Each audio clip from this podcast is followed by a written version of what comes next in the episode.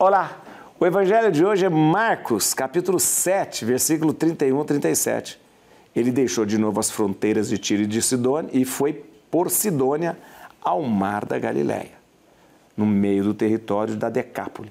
Ora, apresentaram-lhe um surdo mudo, rogando-lhe que impusesse as mãos. Jesus tomou a parte dentre o povo, pôs-lhe os dedos nos ouvidos e tocou a língua com a saliva. Levantou os olhos ao céu, deu um suspiro e disse: Éfetá, que quer dizer abre-te.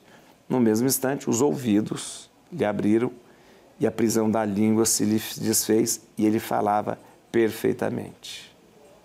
Muito bem, Jesus cura, cura as pessoas e traz de volta a vida.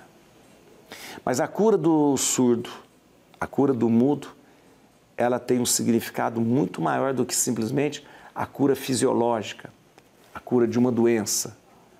Jesus diz: Éfeta, abre os ouvidos, abre a boca.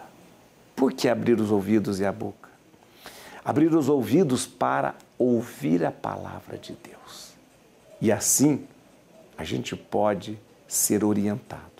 Sem ouvir a palavra de Deus, estamos desorientados.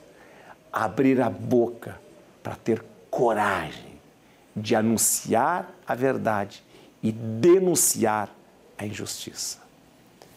É assim que o cristão vive, ouvindo a palavra de Deus, anunciando esta mesma palavra e denunciando aquilo que não é certo.